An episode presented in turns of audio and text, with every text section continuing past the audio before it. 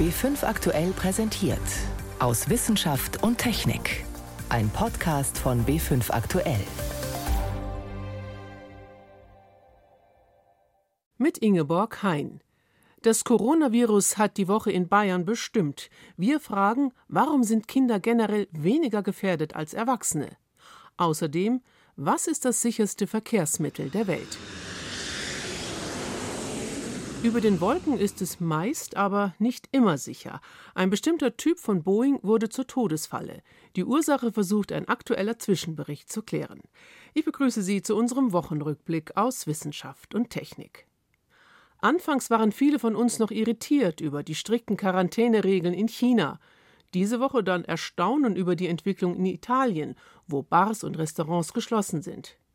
Keine Panik heißt es noch immer offiziell in Deutschland, aber unser Leben ändert sich bereits durch täglich neue Hinweise und Warnungen. In Bayern bleiben ab morgen die Schulen zu, der Unterricht findet jetzt auf digitalen Plattformen statt. Nur eine Maßnahme, um die Infektionsrate einzubremsen. Dabei sind Kinder an sich gar nicht so stark gefährdet durch das Virus. Frage an Professor Reinhard Berner, Direktor der Kinderklinik an der Universität Dresden. Warum ist es so? Ich glaube, die ehrliche Antwort ist, das weiß bisher keiner, warum das so ist. Es gibt verschiedene Spekulationen, die man anstellen kann, die aber alle nicht belastbar sind. Es ist eine überraschende Beobachtung, weil man das von praktisch allen anderen Atemwegsinfektionsviren sozusagen ganz anders kennt dass gerade die Kinder betroffen sind, Krankheitszeichen haben, vielleicht jetzt nicht extrem schwer, aber doch deutliche Krankheitszeichen, die dann irgendwann auch wieder abklingen. Bei diesem neuen Coronavirus ist das anders und die Frage, warum, kann im Moment keiner beantworten. Das ist zumindest beruhigend für die Eltern.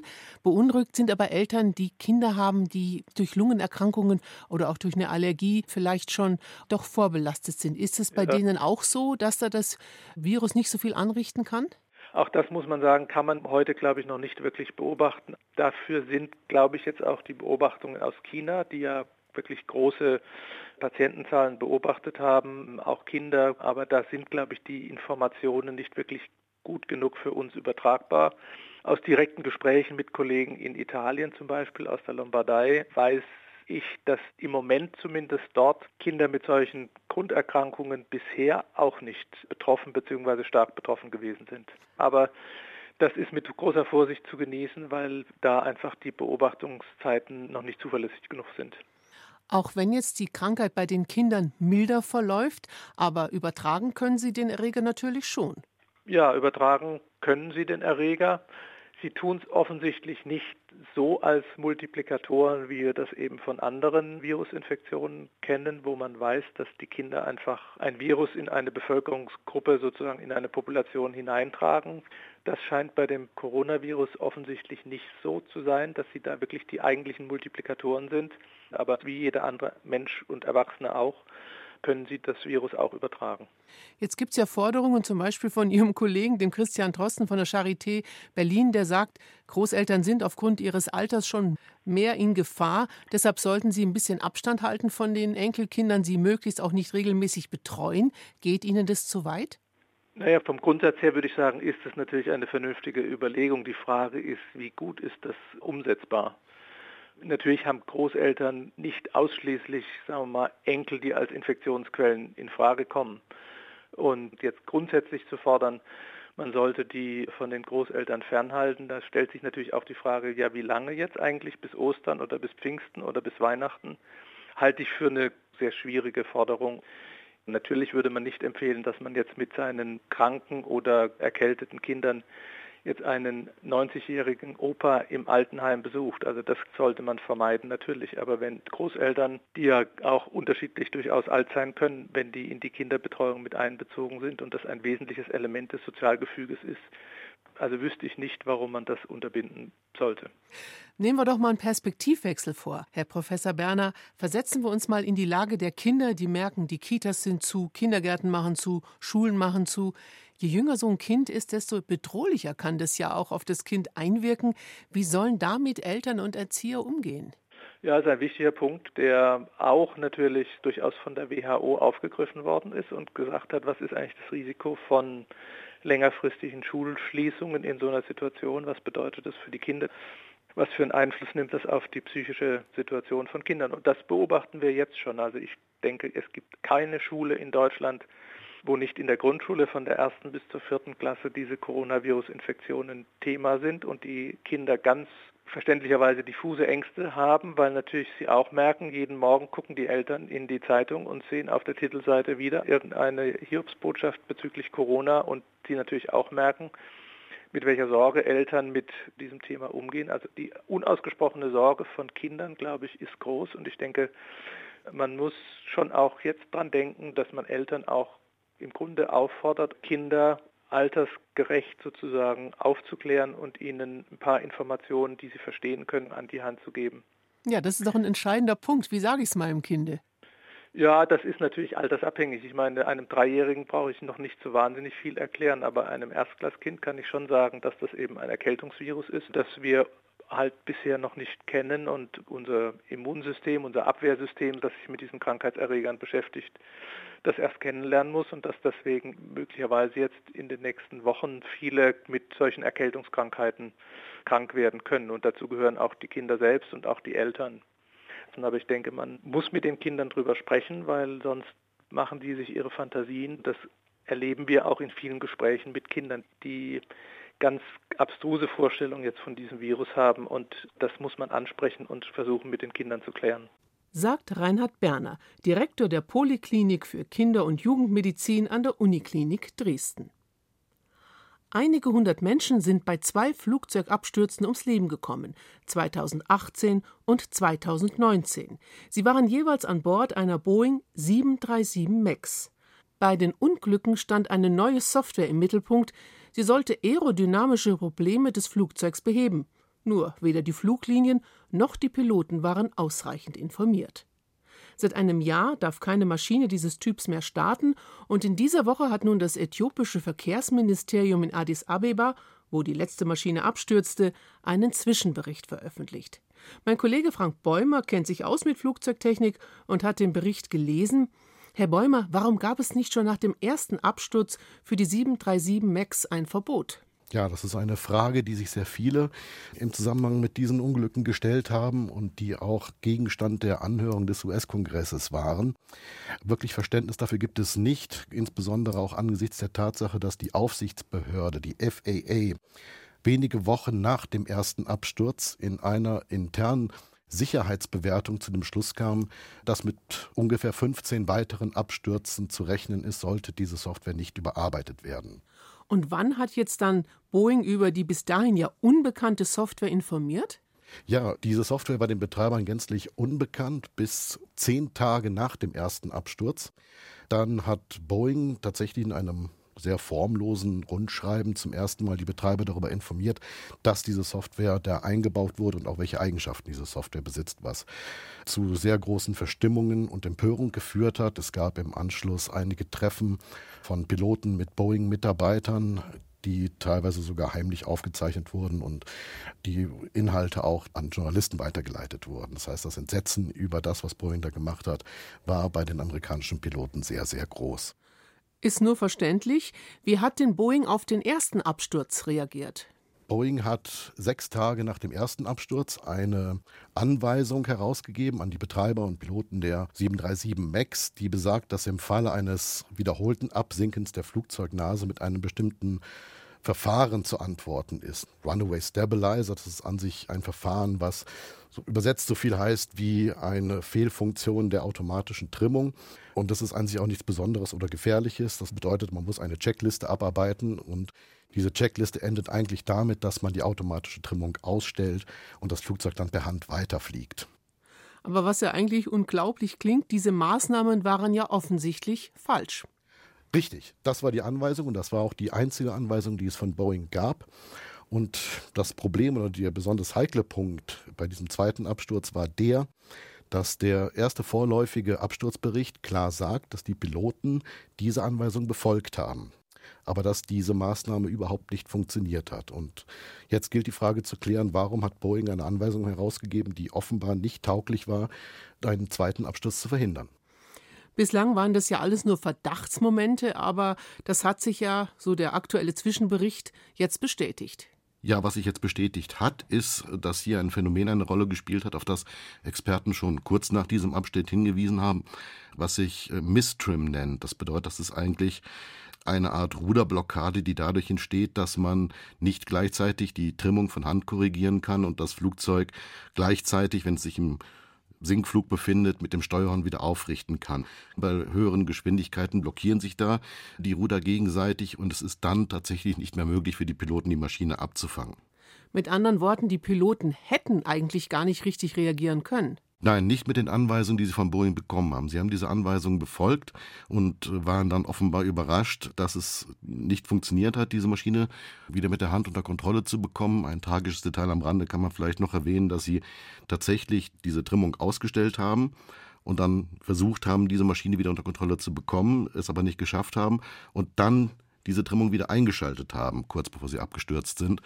Und dadurch, dass sie die automatische Trimmung wieder eingeschaltet haben, haben sie auch gleichzeitig diese Software wieder aktiviert und die hat sie dann tatsächlich mit einem allerletzten Manöver in den Boden gelenkt.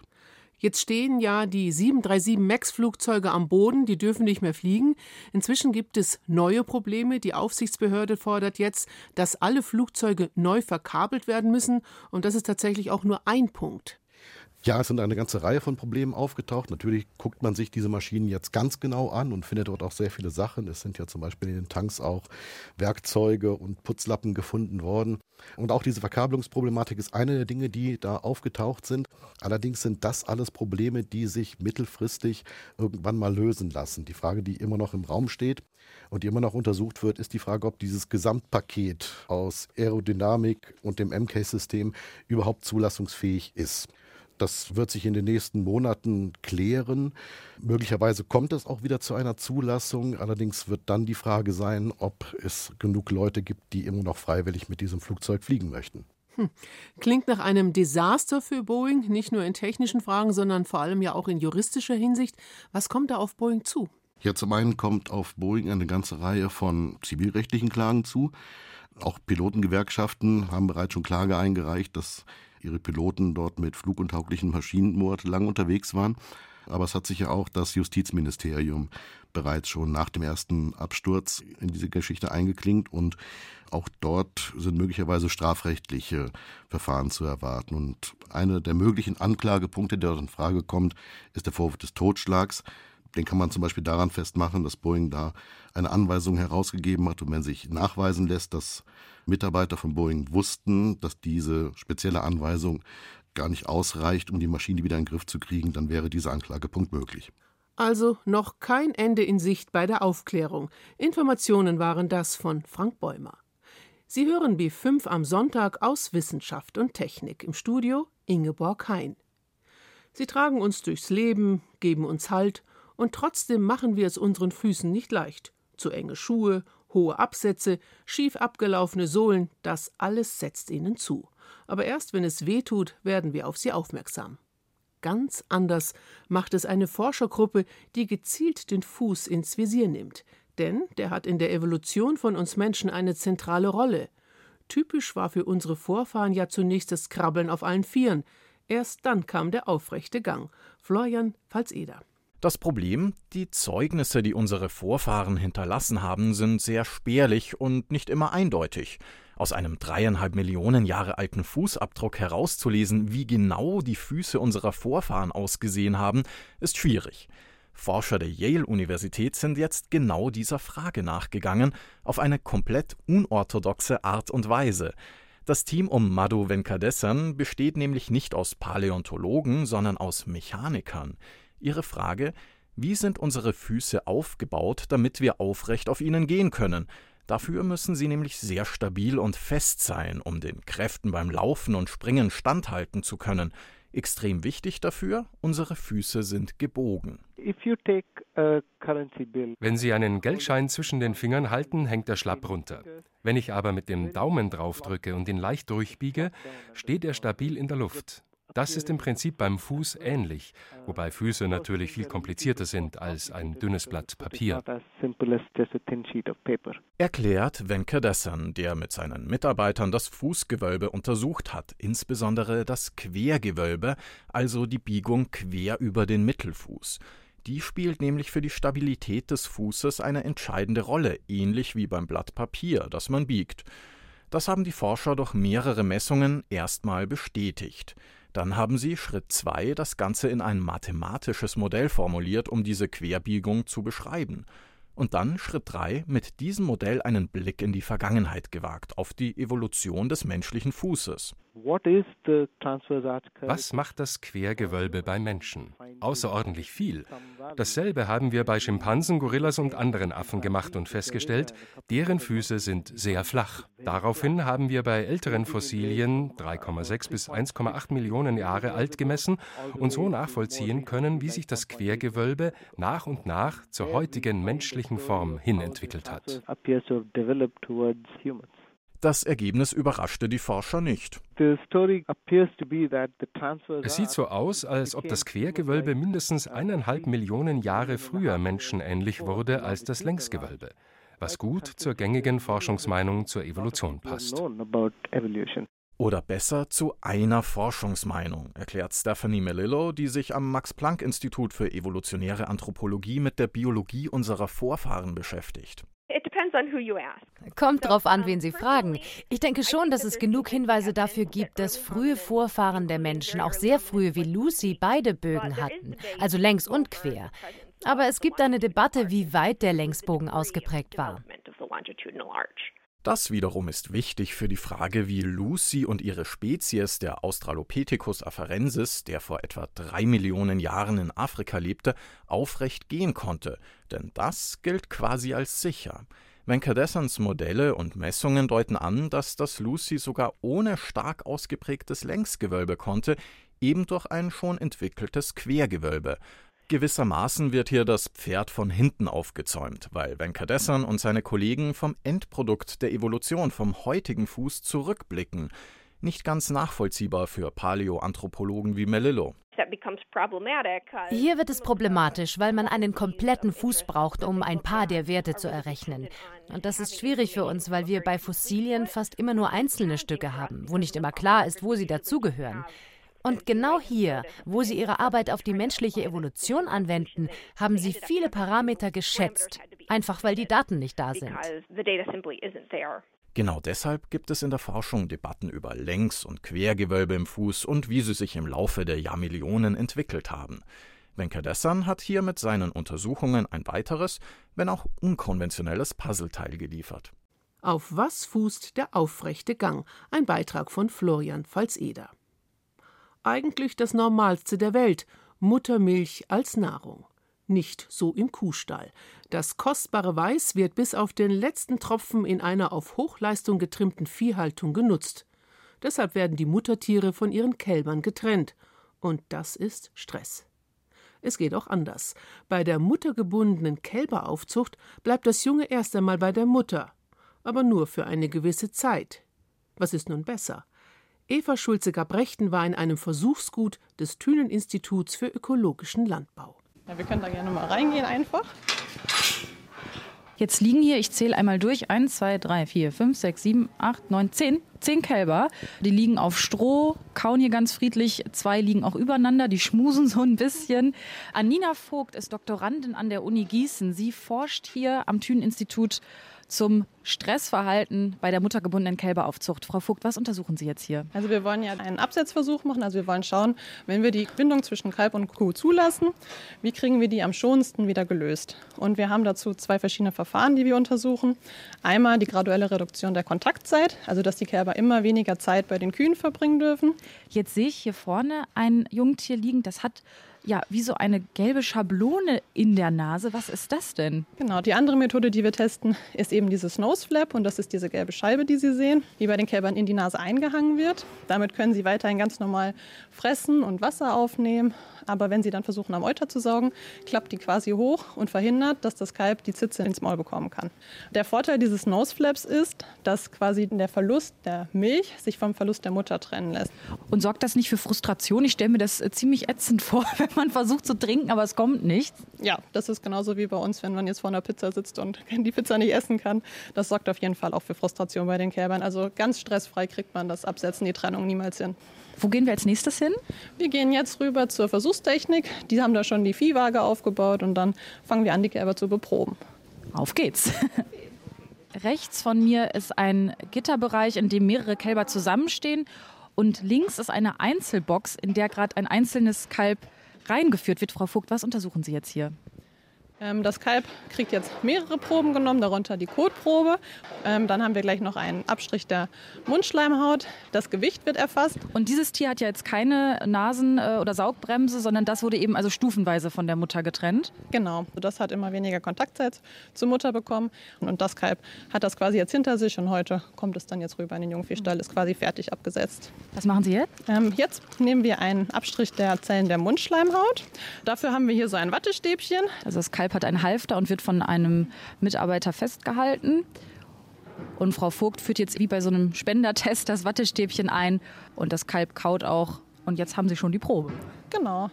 Ähm, später im Labor werden dann, also aus den Zellen dieser Mundschleimhaut, die DNA extrahiert und die Telomerlänge bestimmt. Die Telomere, das sind DNA-Sequenzen an den Endstücken der Chromosomen und die verkürzen sich mit jeder Zellteilung.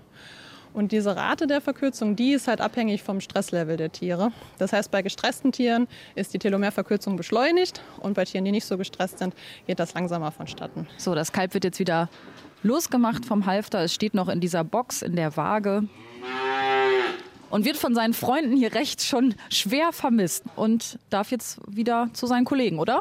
Genau. So, jetzt wird hier gerade ein weiteres Kalb auf die Waage geführt.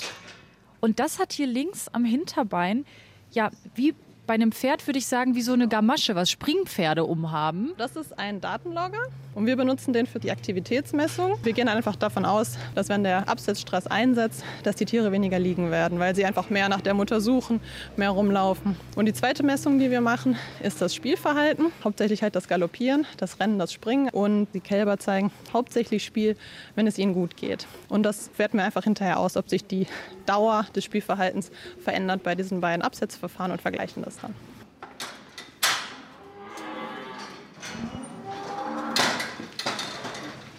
Also jetzt kommen die Kälber halt hier in den Liegeboxenlaufstall. Also es ist wirklich niedlich, wie auf einer kleinen Rennstrecke nehmen die Kälber Anlauf und flitzen einmal längs den Stall entlang. Hier kommt jetzt das Tageshighlight für viele der Kühe, denn die, die heute Morgen getrennt wurden, weil die Mutterkühe zum Melken gekommen sind, werden jetzt wieder zusammengebracht. Frau Vogt, jetzt hat ein Kalb seine Mutter gefunden, richtig? Genau. Ja, sieht man jetzt, dass es schon ganz entspannt angefangen hat zu saugen. Und das wird jetzt da auch noch gute 15 Minuten stehen und weitergehen. Es ist ja wirklich schön mit anzusehen. Bestärkt Sie das in dieser Haltungsform, die Sie hier testen? Ja, auf jeden Fall. Also der Moment, wenn Kuh und Kalb zusammenkommen, ist, glaube ich, immer der schönste am Tag. auf jeden Fall. Mit diesem Wohlfühlmoment im Kuhstall endet für heute unser Wochenrückblick aus Wissenschaft und Technik. Am Mikrofon Ingeborg Hein.